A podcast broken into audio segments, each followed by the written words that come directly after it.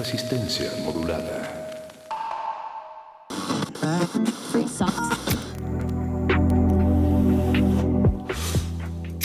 ¿Somos iguales o nos parecemos? O nos parece. Hay más que piensan como tú. Pero no lo piensan como tú. ¿Qué vamos a ver? ¿Estás escuchando? ¿Cuándo me pagan? ¿Cómo lo hiciste? ¿Por dónde nos vamos? ¿Qué va primero? primero? ¿Quién eres o cómo eres? Todas las comunidades hacemos ruido. Escucha el tuyo. Divergentes. Divergentes.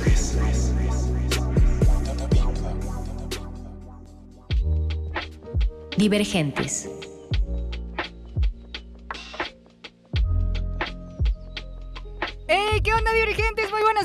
Les traigo las mejores composiciones, la voz más bonita de la industria y el poder de una mujer que trasciende con su música en cada lanzamiento. Y ella viene exactamente de la fusión sonora de María a la isla Centeno. Así que andamos felices porque tendremos el gusto de sonar un tema y una conversación que nos llenará el corazón y a nuestras mentes divergentes. Gracias por sintonizar Divergentes, donde todos hacemos ruido, espacio donde estamos dedicados a dar voz a las mentes creativas y diversas y donde ocupamos la creación como transformación de nosotros mismos, haciendo ruido y compartiendo lo que nos mueve. Gracias al equipo que hace posible esta emisión, como lo es Eduardo Luis, Juan Luis, Rodrigo Aguilar, Arad Rebollar y Arturo González en la magia de los controles. Estás en Divergentes, donde todos hacemos ruido. Vámonos con Mala de María Centeno. Uf.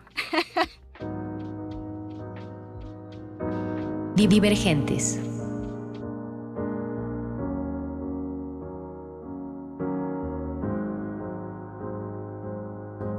Viene de noche y se va caminando arrastrando los tacones y la van a invitar a pasar y la van a invitar a tomarse una copa tarde y tratarán mm, de que no se vaya nunca.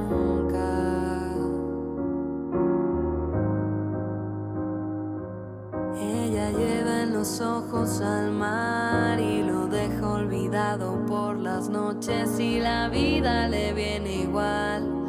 Anda sola y se mueve por los rincones negros de la ciudad mm, para que nadie pueda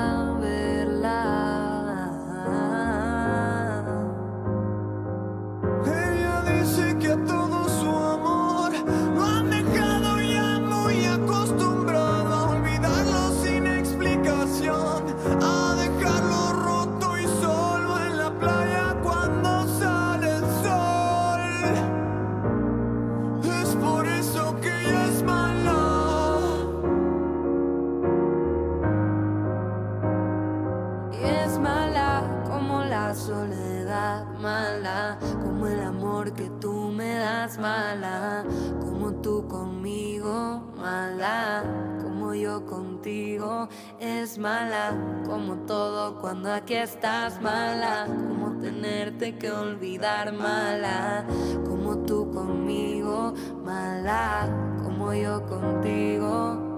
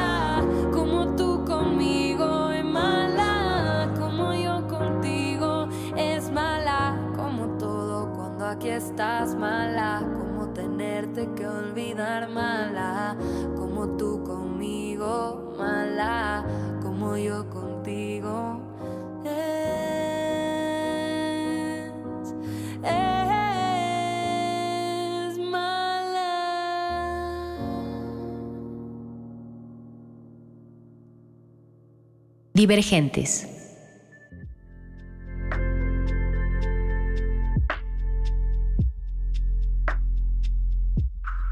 Hola divergentes, sean todos bienvenidos. Recuerden que estamos en todos lados como arroba R modulada en Twitter, Instagram, Facebook y en todos lados. Enfrente de mí me acompañan las letras, los acordes y las olas provenientes de la isla Centeno, una mujer que nos lleva con ella a cada ola, a cada trascenderia en escenarios como el Vive Latino, el Lunario del Auditorio Nacional y los festivales más importantes de México. Ella es María Centeno, bienvenida. Hola. ¿Cómo estás? Muy bien, muy bien. Aquí, muy contenta de estar aquí. Bueno, La Isla Centeno es el nombre de mi banda, pero ahora Así vengo a hablar de mi De proyecto Centeno. solista. Ajá. Claro, claro, que vamos a desmenuzar y pues es un gusto poderte tener aquí en cabina y que nos puedas contar todo lo que hace a tu ser moverse y con cada acorde que plasmas en cada release. Eso. En esta etapa está María llena de lanzamientos importantes y en específico un disco que tendremos la oportunidad de saborear completo, es así. ¿Nos puedes spoilear un poquito de tu disco? Sí, pues bueno, em, los últimos años de mi vida estuve como dedicándole todo mi tiempo a la Isla Centeno, que como bien dijiste es mi, mi banda. Y em, este año por fin pude retomar mi proyecto solista que estuvo pues básicamente en pausa durante un tiempo y por fin estoy liberando las canciones del que va a ser mi primer disco larga duración. Se llama Tarde para despedirnos. Y em, he lanzado dos sencillos de las nueve canciones que van a formar parte del disco, así que sí estoy muy contenta de volver a sacar música yo sola, por fin. Oye, ¿y por qué decidiste llamarlo así? Tarde para despedirnos es una frase que está en una de las canciones que forman parte del disco. Ok, Que cuando salga el disco ya la escucharán porque va a salir hasta que salga el disco, pero es una de las frases de, de una de las canciones. y cuéntame un poquito más del disco. ¿Quién lo produjo? ¿Cómo se dio ese click con El todo? disco eh, lo estoy haciendo todo con mi amigo personal y productor Neto Ayala, que mm, él es originalmente de La Paz, pero vive aquí en la Ciudad de México y lo conocí hace un par de años cuando yo recién me mudé a vivir aquí a Ciudad de México. Y somos muy amigos y sobre todo él es un gran, gran productor y trabajar con él me ha ayudado a pues a encontrar este nuevo sonido, ¿no? Que de alguna manera llevaba mucho tiempo buscándolo y siento que me ayudó justo a dar en el clavo de cómo quería que se escuchara la música mi proyecto solista. Y también Neto me ha ayudado a salirme de, de mis propios límites y de, de las cosas que yo estaba acostumbrada a hacer. Así que estamos haciendo música que sobre todo nos gusta y nos divierte y, y que es inesperada hasta para nosotros. Así que sí, ha sido súper interesante trabajar un disco con él y me ha ayudado justo a eso, a, llegar a un sonido que me hace sentir completamente orgullosa. Oye, y ahorita hablabas de nuevos sonidos. ¿Qué contrastes vamos a poder escuchar en este disco? ¿Qué Bueno, pues van a escuchar mucha música para bailar, eh, como un pop obscuro, dark, eh, sin dejar de ser pop, pero van a escuchar sonidos raros, como cosas extrañas, eh, y sobre todo espero que melodías memorables y letras que se queden en algún lugar de su corazón. Oye, ¿y qué temáticas plasmaste en todo este disco? Cuéntame un poquito. Bueno, pues hay un poco de todo. Para mí cada canción es una historia distinta y las canciones que forman parte de este disco son de varias como momentos de mi vida, ¿no? Porque algunas de las canciones las escribí en el 2020, plena pandemia, y las últimas canciones que van a entrar al disco las estoy escribiendo, a- o sea, como recientemente. Entonces hay un poco de todo. eh, tendrán que escucharlo para averiguar, pero por ejemplo esta canción, algo de verdad, se trata como de de la capacidad de ver las cosas como son, de no estarse haciendo como historias en la cabeza y de intentar ver las cosas como realmente son, porque somos muy buenos para contarnos historias a nosotros mismos. Pero también tengo otra canción que habla sobre la infidelidad y como, no sé, muchos temas. Y trato siempre como de abordar mis canciones desde un ángulo poco común. O sea, trato de contar las historias desde algún lugar que sea interesante. María, ¿cómo has estado evolucionando este sonido? Pues bueno, creo que la evolución tomó una pausa muy grande para pensar qué era lo que yo quería, porque mi primer EP lo grabé en el 2016 y el segundo en el 2019 y en ese momento yo en realidad no sabía bien, no había encontrado el sonido que, que estaba buscando. Entonces creo que dejarlo descansar fue clave y, por fin y dejarlo descansar y encontrar un buen productor que entendiera lo que a mí me gusta y lo que quería comunicar y supongo que no, no es que lo estuviera evolucionando durante tanto tiempo, más bien lo dejé descansar y cuando me sentí con fuerza y recursos, pues ya lo retomé. ¿Te gustaría que escuchemos estos tintes sonoros con algo de verdad? Escuchemos algo Eso, de oye, verdad. pero antes cuéntame cómo fue la filmación de este videoclip porque ya está, ¿no? Disponible. Sí, sí, sí, el video ya está disponible y bueno, fue una producción súper de bajo presupuesto que hice gracias a que tengo grandes amigas talentosas. Eh, de hecho, Andrea, que está ahí, lo grabó, lo editó, lo dirigió. Eh, así que básicamente me fui a una casa de verano de una amiga mía y grabamos todo el video ahí con los recursos que teníamos y, y básicamente mucho girl power, puro, puras mujeres involucradas en el proceso. Me encanta. Pues vamos a escucharla, divergentes, todos hacemos ruido. Venga. Me miras así y no sé si quererte cuando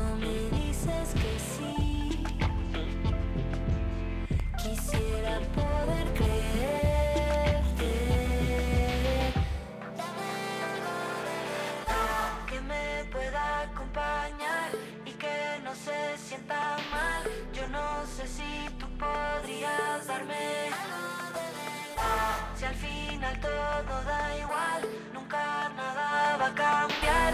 Ya no quiero seguir inventando.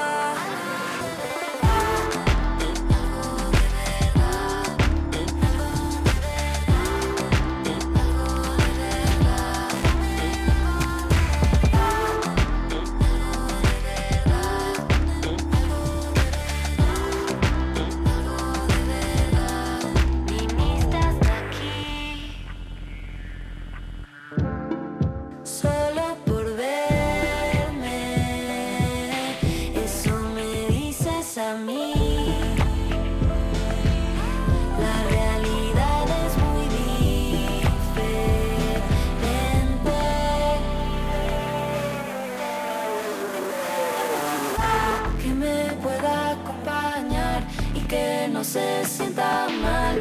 Yo no sé si tú podrías darme. Si al final todo da igual, nunca nada va a cambiar.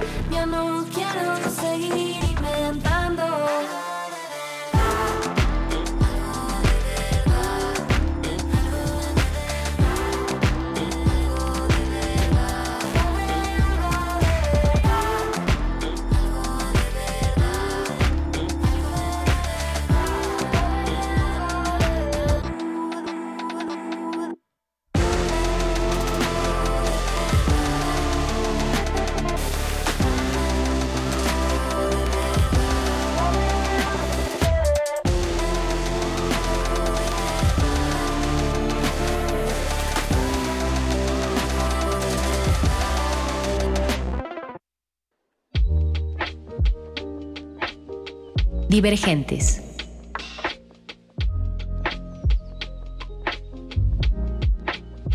Eh, ¿Qué onda, divergentes? Estamos aquí conversando con María Centeno. Oye, María, cuéntamelo todo. ¿Cómo fuiste eh, tomando el timón de tu proyecto solista? Bueno, pues creo que nació de la necesidad que tenía yo, uno, de retomar mi proyecto solista y dos, de hacer un disco que yo tuviera ganas de escuchar si no fuera mío. O sea, quería hacer un disco que, que tuviera los sonidos que tiene la música que yo escucho, ¿no? Ok. Porque de repente a mí me gustan cosas un poco más raras y dije, güey, ¿por qué no estoy haciendo la música que a mí me gusta escuchar? Debería de, pues, de atreverme a hacer cosas que normalmente no hago y de hacer cosas raras y me cansé de... Dije, güey, si voy a volver a sacar música con... Bueno, me dije a mí misma que si, voy a, que si iba a volver a sacar música con mi proyecto solista tenía que ser algo que fuera diferente, que valía la pena. Diferente para mí, pues algo que realmente me, me obligara a pues a ser mejor y a experimentar y sobre todo que me divirtiera. Quería hacer un disco que fuera divertido tocar en vivo, que te pudieras poner para salir a correr y quería alejarme un poco de... También era importante para mí alejarme del sonido que tiene la isla, que es Claro. mi banda, porque ahí ya tengo como toda esta parte que vive en mí más acústica, canción latinoamericana que me encanta, pero también ahora en mi proyecto solista puedo poner como toda esta otra parte más oscura, más popera, más rara y, y pues básicamente esos son los dos lobos que viven en mí. Oye, y hablando ahora que tocaste el tema de la isla Centeno, ¿cómo es el flujo con tu banda? O sea, ¿cómo es plasmar las ideas con Lito? Bueno, con Lito todas las canciones de la Isla Centeno las escribimos juntos. Entonces tenemos una gran, gran, gran química para escribir Lito y yo desde que nos conocimos. O sea, como que nos complementamos bien. Yo hago bien cosas, o sea, simplemente creo que nuestras energías y nuestra manera de escribir y todo se complementa bien y bueno, nos conocemos ya tan bien que, que es fácil escribir con él. Para mí, escribir con Lito es como una extensión de mí. O sea, es fácil comunicar las ideas, hay como total libertad, total respeto al pues como al talento del otro, entonces es muy chido escribir con él. Y también ha sido importante para mí escribir con otra gente para, para el disco de, o sea, para mi disco.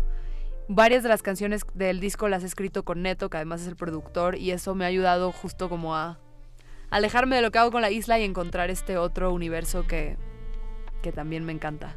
Y hablando de colaboraciones, ¿con quién has trabajado? ¿Con quién has estado?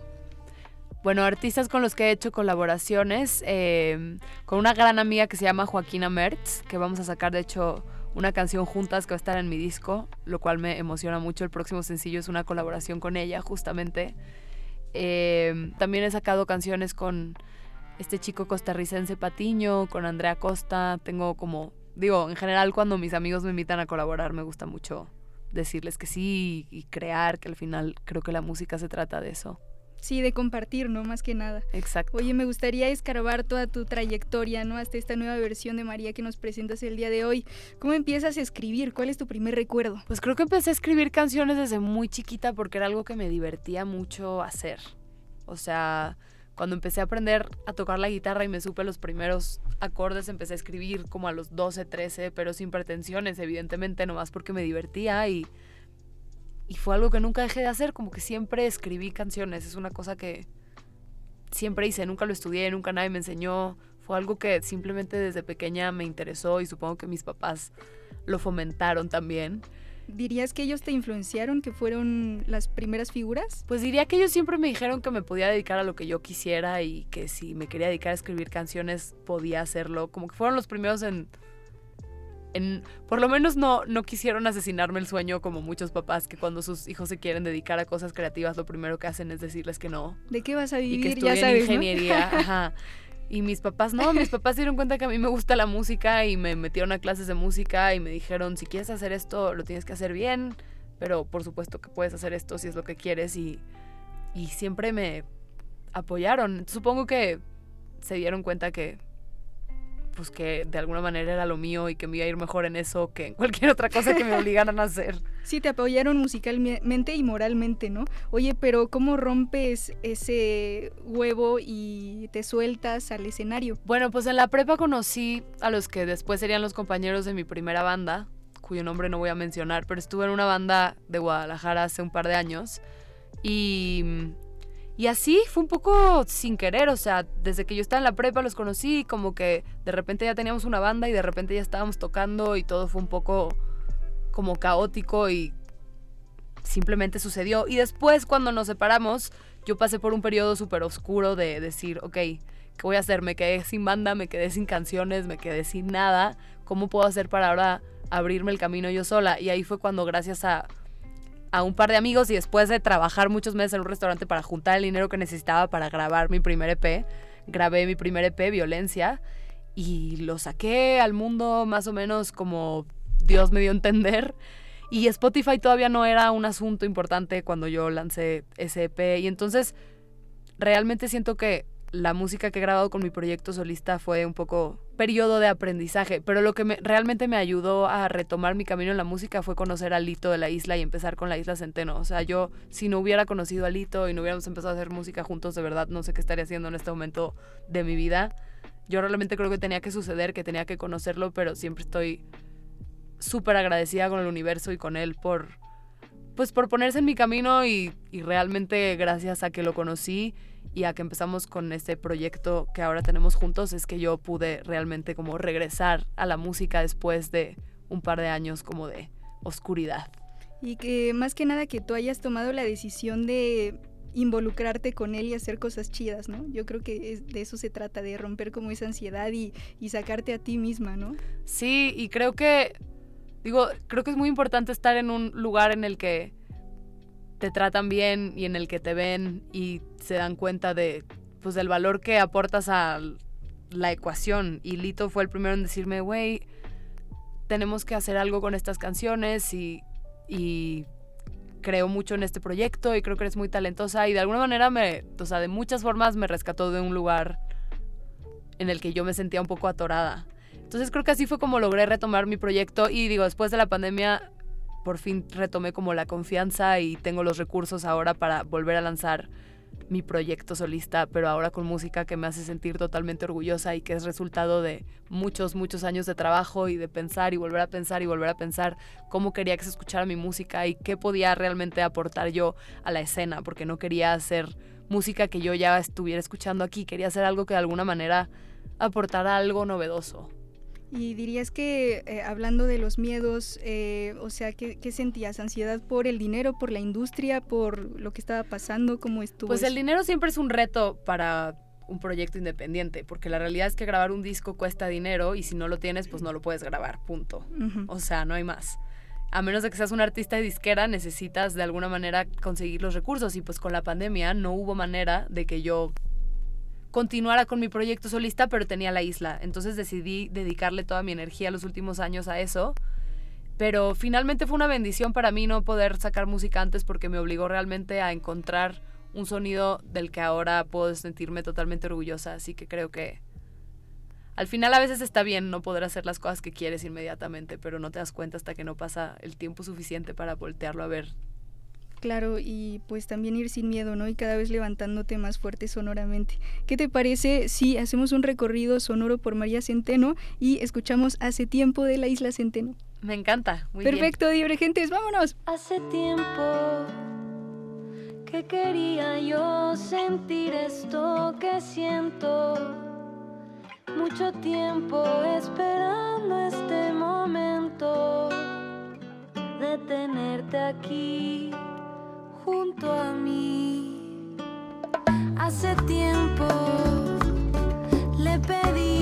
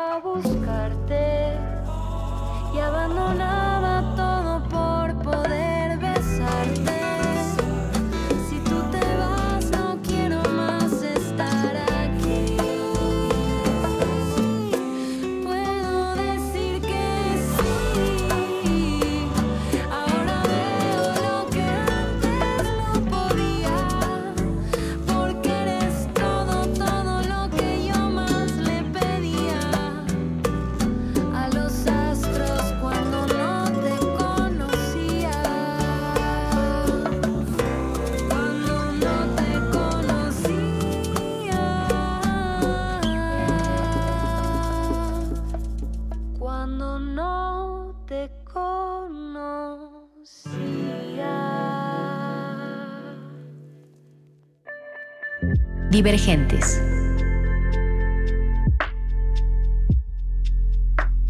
Divergentes, este recorrido está tan solo a punto de despegar para que volemos en conjunto por todas estas composiciones y para disfrutar esta noche de jueves. María, sabemos la importancia de la firma en alguna distribuidora, disquera o decisiones incluso de marketing. ¿Quién está detrás de María Centeno, de este nuevo proyecto que nos presentas? Bueno, ahorita estoy eh, felizmente trabajando con Virgin. Eh, entonces ahí tengo como un equipo que me ayuda con todo lo del marketing. Pero digo, detrás de mí también están, pues básicamente todas las personas que han creído en mi proyecto y que me han ayudado. Para empezar, Andrea, que está aquí. eh, y Mariana de Alba, que es mi amiga diseñadora que me está ayudando con todo el arte del disco. Digo, hay mucha gente siempre Involucrada. detrás involucrada. Pero sí, ahorita así como una empresa grande estoy trabajando con, con Virgin. Ellos están distribuyendo mi música, así que sí. ¿Y cuántas personas trabajan para María Centeno? O sea, O sea, bueno, tampoco es que trabajen exclusivamente para mí, porque ok. todavía no estamos en ese punto, ojalá lleguemos, pero sí colaboro con un montón de personas todo el tiempo, ¿no? Y, y va, va variando según, digo, Virgin tiene como su equipo base y Andrea también es como mi equipo base, pero Dulce que también está aquí. De hecho, mucha gente iba cambiando siempre dependiendo de qué es lo que esté colaborando, ¿no? Si estoy haciendo un video con unas personas, pues son como las personas con las que estoy colaborando en ese momento, pero creo que ha habido mucha gente involucrada en mi proyecto y estoy agradecida con todas y cada una de esas personas que han aportado su talento y su tiempo a, pues, a mi música. Creo que logran entender lo mismo que siento yo con estas canciones, ¿no? Que es como, güey, me siento muy contenta de haber podido hacer esta música, me siento muy orgullosa también de haberme atrevido a romper barreras que yo misma me había puesto y a hacer cosas divertidas y extrañas sin estar pensando tanto en si a la gente le va a gustar o no y concentrarme solamente en hacer cosas que me gusten a mí y creo que pues se dan cuenta de eso también, o sea, creo que piensan lo mismo que yo y de alguna manera supongo que el mismo crecimiento que yo siento que he tenido ellos lo alcanzan a ver. María, ahora que hablabas de las barreras, ¿qué les dirías a las personas o a los artistas que nos están escuchando, ¿no? Para dejarles un chip a esos radioescuchas que, eh, para decirles, ok, sí se puede vivir de lo que te gusta. ¿Qué les dirías? Pues que para dedicar, o sea, digo, digo, ¿quién soy yo para andar dando consejos, verdad? Pero en María mi experiencia, pero en mi experiencia, dedicarse a la música es, para empezar, un trabajo de verdad. O sea, yo me levanto todos los días y tengo mucha chamba de oficina que hacer, o sea, muchos mails que mandar, planes de marketing, o sea, lo que más hago en mi vida son planes de marketing, yo ni siquiera estudié eso, pero ahora ya soy tipo experta en cualquier cosa que tenga que ver con comunicación, redes, planear lanzamientos, o sea, como que Wow. hay muchísimo trabajo detrás de un lanzamiento, muchísimo trabajo detrás de una grabación, pero lo más importante siempre es cuidar a la música y, y bueno, para mí la música ha sido un camino que me ha obligado a volver a empezar muchísimas veces y siempre que tú sientes que estás como tal vez en un mejor lugar que antes, siempre hay algo que te que me ha reubicado y es como no, tienes todo el tiempo que estar volviendo a empezar y, y reinventarte y no conformarte con lo que ya lograste e intentar siempre que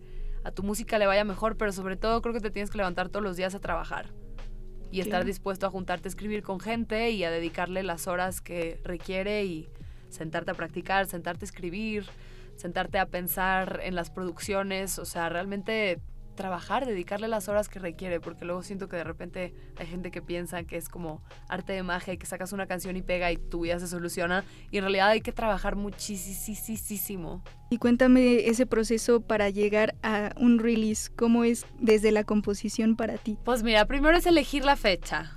hacer un plan de comunicación de dos semanas antes y por lo menos dos semanas después. ¿Qué vas a postear cuándo? ¿Qué material necesitas? ¿Qué video vas a tener? ¿Qué materiales de promo vas a desprender del video? ¿En qué estudio? ¿Qué músicos? ¿No? O sea, eso desde antes. Sí, ¿no? eso desde antes. O sea, tener la canción, eh, tener los, temas. recursos, saber con qué productor quieres trabajar, saber cuánto dinero tienes. Claro. Y entonces tomar las decisiones de acuerdo al dinero que tienes, conocer cuánto cuesta hacer las cosas. O sea, hay un montón de factores a considerar para poder grabar un disco. Co- digo, con el tiempo ya vas como agilizando procesos, pero sí hay un montón de cosas que tienes que tener listas. Ajá, que gestionar y todo. Y ahorita hablando de los factores que mencionabas, ¿con qué retos te has encontrado? O sea, en este proceso de lanzamiento. Pues bueno, financiar el proyecto es un primer reto importante porque es una inversión muy grande, ¿no? Entonces de repente es como, güey, neta, voy a seguirle metiendo dinero a esto. Y la respuesta siempre es sí, ¿no? Y ese es un primer reto. Otro reto muy grande es como confiar, confiar en, en, pues en lo que vas a sacar al mundo, ¿no? Y, y confiar en que, en que si te gusta a ti probablemente conecte con alguien out there y saber que, que si hiciste las cosas bien, tendrías que sentirte orgulloso de lo que estás a punto de sacar de la música que vas a compartir con el mundo. Entonces hay una parte como de fe Sí. en uno mismo importante que también hay que trabajar, porque siempre que sacas una canción es un salto al vacío y tienes que confiar en ti y en que si tienes ganas de, de sacar música es por alguna razón y, y, y como confiar mucho en tu voz y en tu visión y en el instinto de alguna manera. Justo ser paciente y dar pasos firmes, ¿no? Eso es lo que siempre está como acá. Sí, sí, sí. Porque todos somos músicos acá, entonces. Exacto, y estar dispuesto como a volver a empezar y saber que no pasa nada si te equivocas y, y que no pasa nada si, si intentas hacer cosas diferentes, no tienes que hacer siempre lo mismo. y- Justo. Y que va a funcionar igual. O Sí. sea, porque es tu esencia, ¿no? Y como dices, ok, está también la parte difícil, pero también está la contraparte de conectar, ¿no? Y cuando abres una parte muy vulnerable de ti que conectas con esa persona, yo creo que es como el regalo, ¿no? Más grande que te puedes dar a ti misma y que puedes dar a la misma vez con los radioescuchas. Pues sí. Y bueno, pues te gustaría que nos eh, fuéramos con un acompañamiento con Sofi Maki. Me parece perfecto. Eso, perfecto, divergentes, vámonos con esa rola. No quiero mirar, no quiero despertar en el mismo lugar y ver que tú no estás. Y no quiero navegar los ríos de esta ciudad sabiendo que tú no vienes detrás. No quiero mirarte sin reconocerte. No quiero encontrarnos por casualidad un viernes en el mismo bar. No, no quiero contarle a los demás. No quiero decirle a mi mamá que ya no iremos a cenar los dos y que todo va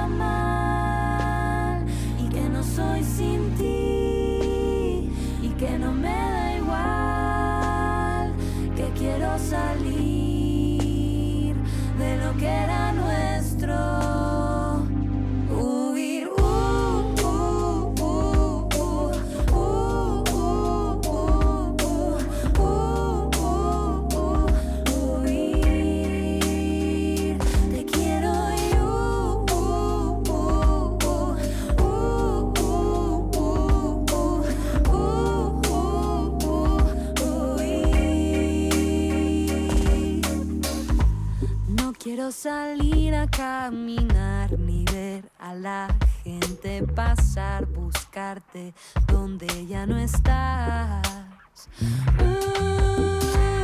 Ni dejar los planes de mudarnos junto al mar, hundirlos, sumergirlos. No quiero mirarte sin reconocerte.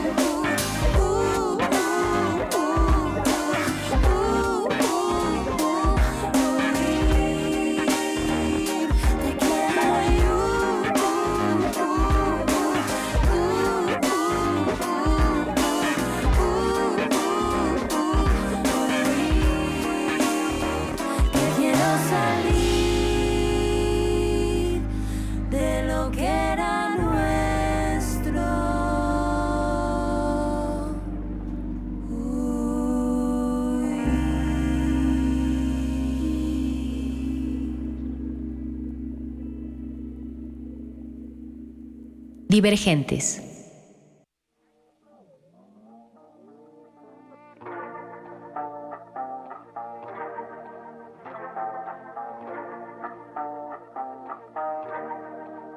Me pongo triste de solo recordar lo que dijiste. Quisiera regresar atrás el tiempo para olvidarme de todo esto. Estoy muy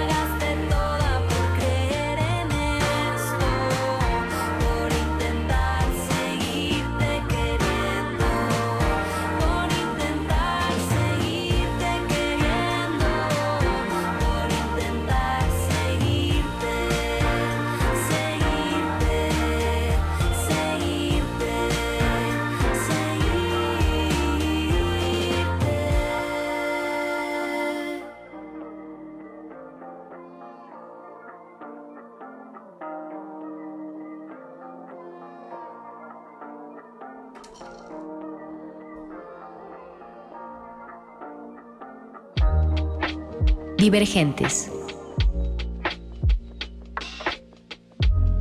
Divergentes, bienvenidos de vuelta a nuestra charlita gusto, donde también le puedes preguntar al talento sobre industria o sobre todo lo que quieras. Recuerdes que estamos en redes sociales como arroba Rmodulada y arroba bioberber. Estamos navegando entre las olas de María Centeno. Es un gusto que estés platicando con nosotros y que nos co- compartas un poco de la industria ¿no? necesaria para los artistas como nosotros, ¿no? Los artistas que nos sintonizan. Justamente de esto se trata este programa Divergentes. Y bueno, hablando de venues, de la gestión de shows y de todos los setlist, ¿cómo es esa gestión para ti? ¿Quién está detrás de María Centeno en eso? Bueno, pues básicamente Andrea y yo, y con la isla, Litu y yo, porque realmente mis proyectos son súper independientes. O sea, por ejemplo, con la isla no tenemos ni siquiera un manager, hacemos todo nosotros, porque sí, o sea, porque es muy fácil de repente, si te dedicas a la música, sentir que necesitas un manager y que necesitas un equipo que te haga todo y que te resuelva todo, pero en realidad lo puedes hacer tú. O sea, quieres tocar un show, contactas al venue, averiguas qué es lo que se necesita y gestionas un show, ¿no? O sea, como Sí, que realmente es una cosa como muy do it yourself si puedes. Y es mejor, entre más cosas puedas hacer tú solo sin que haya terceros involucrados, es mejor al final. Porque al final, pues al pastel se reparte entre menos gente. Y realmente yo creo que los músicos, todos los proyectos, tienen la capacidad hasta cierto punto de, pues de ser autogestivos, ¿no? Con esto voy a que si tienen una banda, nadie más les tiene que gestionar el show. Ustedes pueden gestionarse su show, pueden gestionarse su gira. Obviamente hasta cierto punto, ¿no? Cuando el proyecto ya crece a un punto en el que se te salen las manos, ya necesitas que un equipo te ayude. Pero hay un montón de periodo de tiempo donde en realidad no necesitas que nadie te haga nada, lo puedes hacer todo tú. Oye, ¿y dónde te has presentado? Bueno, pues en muchas ciudades. Últimamente con mi proyecto solista no he tocado, em, porque estuvo en pausa, pero antes de eso, pues he tocado en Guadalajara, en Ciudad de México, en León, o sea, estado Lunario. que- El lunario fue con la isla. El año pasado toqué en el Vive Latino con mi banda, con la Isla Centeno, y también hicimos nuestro primer lunario, lo cual fue muy chido. Y justo este año vamos a volver a tocar en la Ciudad de México, pero ahora en el Teatro La Ciudad, en, en el Esperanza Iris. Vamos a estar súper al pendiente Sí, para, el, para ir. el 9 de septiembre ya pueden comprar sus boletos para ir a ver a la Isla Centeno, al Teatro Esperanza Iris. Eso, oye, y hablando de experiencias y todo eso, ¿cuál es la mejor anécdota que te ha pasado en el escenario o como cuando conectas con la gente? Mm, creo que la mejor experiencia, o sea, porque fue como una gran sorpresa, fue justo en el Vive Latino que nos había tocado una hora muy complicada cuando ya estaba tocando los fabulosos Cadillacs y como gente en los escenarios grandes, grandes. Ok. Y, y estábamos un poco preocupados porque dijimos, güey, a ver quién llega, o sea, a ver qué pasa, a ver qué pasa. Y fue súper lindo porque no es que estuviera total y absolutamente lleno, pero la gente que estaba ahí se notaba que realmente estaba contenta de... O sea, que había ido a a- vernos ajá, a claro. nosotros, a pesar de que estaban como estas bandas que son mucho más grandes que nosotros tocando al mismo tiempo y traían playeras de la banda y se sabían todas las canciones y justo en ese show recuerdo muy bien que había una señora que quién sabe quién era, estaba llorando sin parar. Así como yo en el concierto el- de Soy Gotuso, estaba llorando sin parar y como que para mí fue súper emotivo y dije que Claro. chido que esta gente está aquí viéndonos eh, se saben todas las canciones y digo, la verdad es que para mí cada vez que me subo a un escenario me parece increíble y digo, qué increíble que me puedo dedicar a esto, que estoy aquí cantando estas canciones y que la gente se las sabe y me las está cantando de regreso para mí. Cada oportunidad que tengo de subirme a un escenario a cantar es un regalo y lo disfruto siempre y siempre me sorprende. Siempre hay un momento en el show donde digo, wow, realmente estoy haciendo esto, güey. Estoy dando un show con mis canciones y es súper lindo. O sea, ¿qué más puedo pedir? Claro, wow. Oye, y estamos hablando de que en el Vive Latino como cuántas personas son y aparte en el Lunario también como cuántas personas son. En el lunario caben como mil doscientas personas. Wow. Pero en el Vive Latino, o sea, el festival no tengo ni idea de cuánta gente vaya. Nosotros tocamos en la carpa intolerante que deben caber, no sé cuántas, no tengo ni idea. Pero yo creo que viéndonos a nosotros había unas 300, 400 personas. Que en un lugar tan grande se ve como poquita gente. Entonces es bastante impresionante porque si tú te pasabas por la carpa tres horas antes estaba a reventar. O sea, es decir, había, no sé, más de 2.000 personas viendo a los artistas en esa carpa. Y a la hora que tocamos se sentía mucho más vacío que horas antes. Y eso fue un reto grande para mí. Porque uno piensa que cuando llega al Vive Latino dices, Ya. Güey, va a estar tipo a reventar, no va a poder, o sea, y te das cuenta que es una cosa a la que le pusiste muchísima expectativa y que al final tocas el Vive Latino y está chingón, pero lo que te deja más importante son cosas que tú no esperabas, ¿no? Que es justo como entender que, para empezar, ninguna fecha te va a cambiar la vida. Yo pensaba que cuando ya tocara el Vive Latino dije, güey, mi carrera va a cambiar para siempre después de que toque el Vive Latino y te das cuenta que no, que es un show y que te enseña cosas como todos los shows, pero que tu vida en realidad no va a cambiar sustancialmente ni vas a ser feliz para siempre porque ya tocaste el Vive Latino. Es como un es como un nivel desbloqueado y es algo muy chingón que puede pasarte en la carrera, pero justo yo aprendí eso el Latino, como que, ok, tocaste el Vive Latino y de todas formas hay que seguir trabajando, hay que volver a empezar, porque es lo que entendí. Cada día que te dedicas a la música tienes que volver a empezar y tienes que encontrar la manera de preguntarte qué puedes hacer para que te vaya mejor, ¿no? Como que, no sé, de alguna manera decir, ok, ¿y ahora qué? ¿A dónde vamos a ir ahora que ya tocamos el Vive Latino? Y digo, que la próxima vez que vuelva al Vive Latino espero tener un horario más chido y que haya más gente, ¿no? Entonces como de, güey. ¿cómo puede ser mejor siempre? O sea, ¿cómo puede esta situación mejorar? Justo. Eso es como lo que pienso siempre. Oye, y si no son los shows los que atraen más gente, ¿qué funciona para ti para atraer gente? Tal vez marketing, alguna parrilla en- de contenido en específico, como si no Mm. son los shows, ¿qué funciona para conectar? Pues creo que las redes son una herramienta que está a la mano de todos y que sirve para comunicar tu mensaje. A mí me cuesta mucho trabajo, por ejemplo, TikTok. Y todo el tiempo me piden como graba TikToks, graba TikToks. Y entonces he encontrado la manera de... O sea, creo que las redes al final son una herramienta que todos los artistas tienen para poder dar a conocer su trabajo y que al final están ahí y hay que usarlas y hay que tener cierta constancia, pero también hay que ser como honestos, ¿no? O sea, dependiendo de tu personalidad, pues yo no me voy a subir bailando un trend a Claro. TikTok Más bien voy a subir un video diciéndome, diciendo que me caga TikTok, pero que tengo que subir TikToks porque me piden que lo haga. Y eso hago, como que he encontrado ese personaje que, güey, este es el TikTok de la semana que me pidieron que subiera y bueno, les voy a enseñar, no sé, cualquier cosa. Y la verdad es que la gente conecta con eso porque, güey, toda la gente está hasta la madre de que tengas juntas para hablar de tu canción y te digan, todo muy bien, pero tienes que subir TikToks. Es muy cansado, pero al final es una herramienta y está Sí. ahí para ti y te puede ayudar. Y si tú decides despreciarla, es tu problema y si decides aprovecharla y encontrarle tu modo y adaptarte y, tratar de sacarle provecho, pues es tu beneficio, ¿no? Entonces es un poco como encontrar en dónde estás tú parado con cada una de tus redes y al final verlas como una herramienta que puedes usar y, y que sí requieren tiempo. A mí las redes no es que me guste mucho, pero hago redes todo el tiempo. O sea, estoy todo el tiempo pensando en cómo voy a comunicar de la manera más eficiente lo que quiero comunicar, porque al final quiero que la gente escuche mi música, que la gente se entere de que voy a tocar en tal ciudad, que la gente sepa que mi disco se llama de tal forma. Y si yo no le comunico eso a la gente, nadie lo va a hacer. Porque Claro. no estoy sonando en la radio, porque no estoy saliendo en la tele, porque, o sea, sabes como que hay, bueno, ahorita sí estoy sonando en la radio, pues, pero a lo que voy es que tienes que entender que las redes, porque lo, también hay muchos músicos que dicen, ay, me cagan las redes y yo nunca subo nada. Es como, güey, pues qué pendejo. Es una herramienta, aparte Es una herramienta. Es como súper orgánico, ¿no? Pero tú estás en pro de pautar algunas cosas, o sea, creo que sí. Pautar ayuda muchísimo para vender boletos para shows, simplemente porque la manera en la que funcionan los algoritmos, hay gente que si no, no se entera. O sea, Claro. tú puedes subir el mejor post del mundo comunicando todo lo que tú quieres decir, pero la realidad es que si no pautas, la gente no se entera. Si tú quieres que la gente se entere de alguien, y nosotros de hecho con la isla tenemos un güey encargado de hacer las pautas.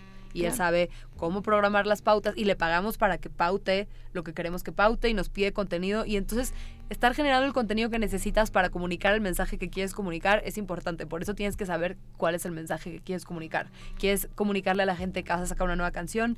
¿Quieres comunicarle a la gente que necesitas que te sigan en, en Spotify? ¿Quieres comunicarle a la gente que te invitaron a tocar un festival? O sea, tienes que saber exactamente qué es lo que quieres comunicar para encontrar la mejor manera de hacerlo. Y, y muchas veces la mejor manera de hacerlo es de verdad abrazar a tu perro y decirles, oigan, voy a tocar el martes en Morelia, please vengan. O sí, sea, y ya.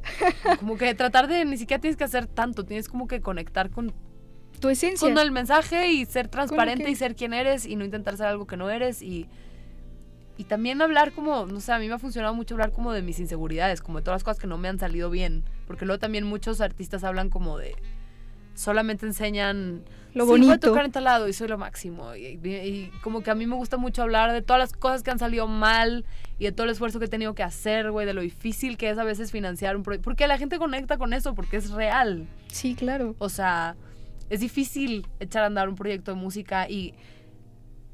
Y toma tiempo. Hay gente a la que le toma tiempo y no importa que tome más tiempo. O sea, no todo sucede del día a la mañana. No todos los proyectos son iguales ni crecen al mismo ritmo. Y como que me gusta hablar de eso. Y también me gusta colaborar con mis amigas, como ayudar a que a los proyectos de mis amigas les vaya bien y a generar de alguna manera una escena, porque creo que eso le ayuda a todo el mundo y saber que la música, y que esto lo escuché cuando viví en Argentina, se comparte, no se compite, se comparte. Y yo creo Claro. mucho en eso y... No y- compitas, haz compitas.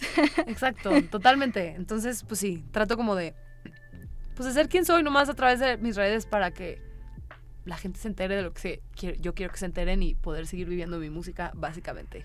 Oye, ¿y cómo es la escena femenina en México? Pues hay un montón de proyectos increíbles. Realmente creo que las morras están haciendo música súper interesante, súper chida. Con todo respeto, pero mucho más que muchas bandas. ¡Boom! Ajá. Se tiene que decir, se tiene que decir, claro, porque además durante tantos tiempos se ha esperado tanto, de- o sea, como que Presencia en festivales tan solo. ser presencia en festival, claro, y sí siento que, o sea, es que hay una cantidad de proyectos increíbles de mujeres que, o sea, realmente, no sé, creo que las mujeres están haciendo cosas bien chidas en México ahorita y me encanta de alguna manera sentirme parte de eso y, y tener amigas que hacen música que a mí realmente, honestamente y sinceramente me gusta y música en la que yo creo, ¿sabes? Y decir, güey, estas morras son mis amigas, son mis contemporáneas, estamos colaborando. Y le están rompiendo todas. Sí, o, o- o por lo menos empezando a hacer cosas interesantes, ¿no? Claro. Como, no sé, hay miles de proyectos en México que me encantan y que admiro y me parece increíble la escena de las morras. Y recordemos que hay colectivos como Energía Nuclear, Jam de Morras, eh, El Palomar, eh, uf, un buen. Y es bueno que la gente sepa, ¿no? Y que los tope y que pues son muchas mujeres. Sabemos Sí. muchas mujeres en eso. Pero para mí ha sido súper natural. Yo desde que soy chiquita escucho música hecha por morras. O sea, yo escuchaba Claro. Florence and the Machine y Licky Lee. y- o sea, como que cuando era más chiquita sí escuchaba Led Zeppelin y estas bandas como de que me ponían mis pero de manera muy natural yo fui orbitando alrededor de los sonidos femeninos, o sea, Feist, no sé, cuál Boy Genius ahorita, o sea, como que la música que yo escucho desde hace muchos años y sin que fuera una decisión consciente ha sido hecha por morras en su mayoría. Yo creo que de cierta manera te reflejabas, ¿no? Como un, un poco, tal vez. Claro, porque quería ver qué estaban haciendo, cómo era, o sea, como que poner, le ponía mucha atención a sus composiciones, a sus letras, y de alguna manera ellas estaban haciendo algo que yo quería hacer, ¿no? Entonces, como que las escuchaba, las estudiaba con mucha conciencia y, y casi siempre, digo, tal vez, y- igual me cancelan por decir esto, pero Tú dale con yo todo. siempre que estoy revisando así como la música nueva que está saliendo, normalmente si es de una banda de puros vatos, no me interesa. A mí, personalmente. Ajá. Discúlpenme. Conecto, conecto. También. Pero, ¿sabes? You know what I mean. Es como, ya los escuchamos mucho tiempo, sí, muy bien. sí, Ya está. No me interesa lo que sea que tengan que decir. Quiero escuchar las morras, que están haciendo las morras, que les está pasando a las morras. Eso es lo que a mí me interesa saber. y O sea, justo divergentes eh, hemos tenido a puras mujeres. eh, qué chingón. Últimamente. Qué y chingón. sí, o sea, realmente conectas con la mente de estas personas que le están rompiendo, así como tú. Oye, pero ya casi nos tenemos que ir, no puede ser. Justo cuando, mira, yo, yo estaba que de que, cuéntame más. Oye, en este programa tenemos una pregunta universal para quien empiece esta cabina y la pregunta es, si le pidieras al universo musical algo, ¿qué cosa le pedirías musicalmente? Que me deje seguir viviendo de mi música y que mi música llegue a más gente y básicamente poder seguir haciendo lo que ya estoy haciendo, pero siempre en una escala mayor. Em, y ya, yo quiero seguir haciendo lo que estoy haciendo para siempre y que me vaya mejor siempre y no sé, más de lo mismo. Eso pues que así sea, porque todo se ha cumplido realmente, ¿eh? o sea, en serio, Sí, qué Sí, bueno, te juro, pues te sí, juro. más, más de lo mismo, quiero más de lo mismo, por favor, universo. manifestando. Lo mismo, Sí, pero claro. mejor. Oye, pues muchísimas gracias por estar aquí, por compartirnos tu mente divergente y muchísimas gracias por poner tus orejas y todos tus sentidos acá. Recuerda que nos escuchamos cada jueves a las 9. Gracias por regalarnos un espacio bonito en tu día. Estás en Divergentes, donde todos hacemos ruido a través de resistencia modulada por Radio UNAM. Gracias, gracias, gracias. ¡Vámonos! Al caer solo quedaron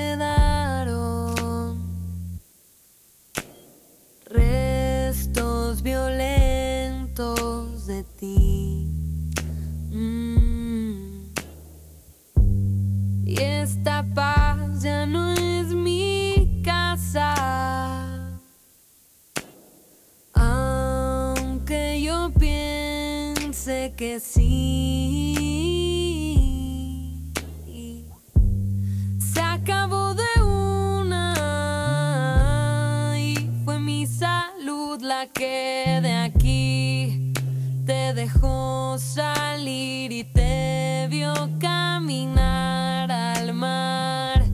Y aquí guardo la otra, aquí guardo la otra cara de tu boca. Si yo siempre la guardo aquí, en mi casa, aquí, para cuando tú quieras verla.